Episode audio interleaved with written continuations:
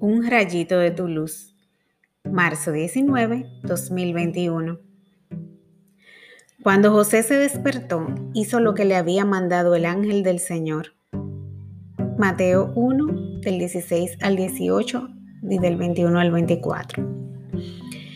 A mí nunca se me ha aparecido un ángel en sueños a darme instrucciones, pero sí que me llegan cosas a la mente que puedo discernir que vienen del Señor. Para poder estar en la misma sintonía con Dios, hay que tener el corazón abierto y el oído atento a las mociones del Espíritu. José era un hombre prudente.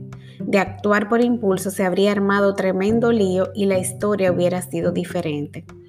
Sin embargo, como Dios no es loco, eligió bien al padre adoptivo de su hijo.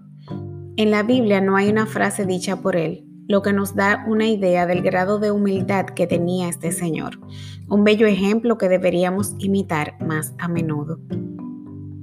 Ante las situaciones difíciles o confusas, tomarse el tiempo para analizar la situación y dormirlas, es decir, manejarse con suma prudencia, atento a las señales y a las informaciones que pueden dar un giro a las decisiones tomadas si actuamos como San José, estaremos seguros de no equivocarnos, porque la sabiduría vendrá a nosotros para guiarnos.